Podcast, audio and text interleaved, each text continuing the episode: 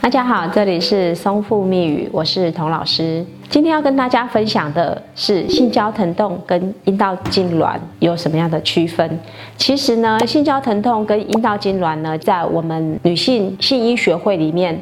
对于这样的分类呢，它可以分成四级。第一级呢，跟第二级都是属于性交疼痛的归类。第三跟第四级是属于性交恐惧的部分。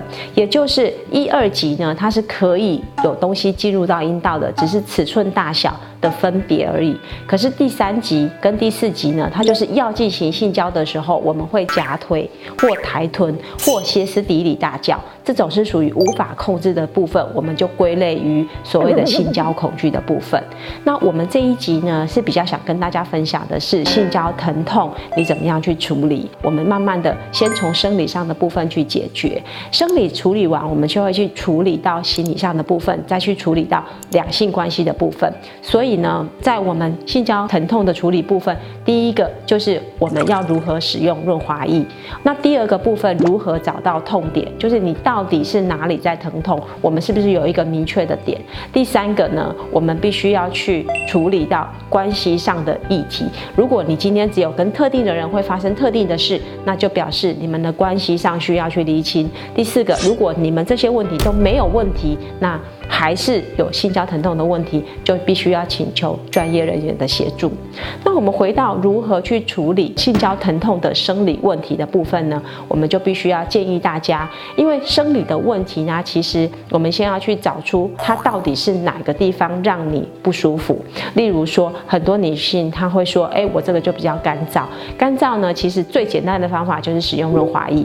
那网络上呢，或者市面上，我们可以寻找到很多的润滑液，这些润。滑液呢，大部分都是水性的，但是我童老师认为哦，水性的呢，它的好处就是比较容易清洗，但是它的坏处就是很容易干。那很容易干，我们要怎么样去克服呢？我们现在发明了一种叫做细心的润滑液，就是我们在网络上可以很快的寻找到我们这个品牌相关的这个润滑液。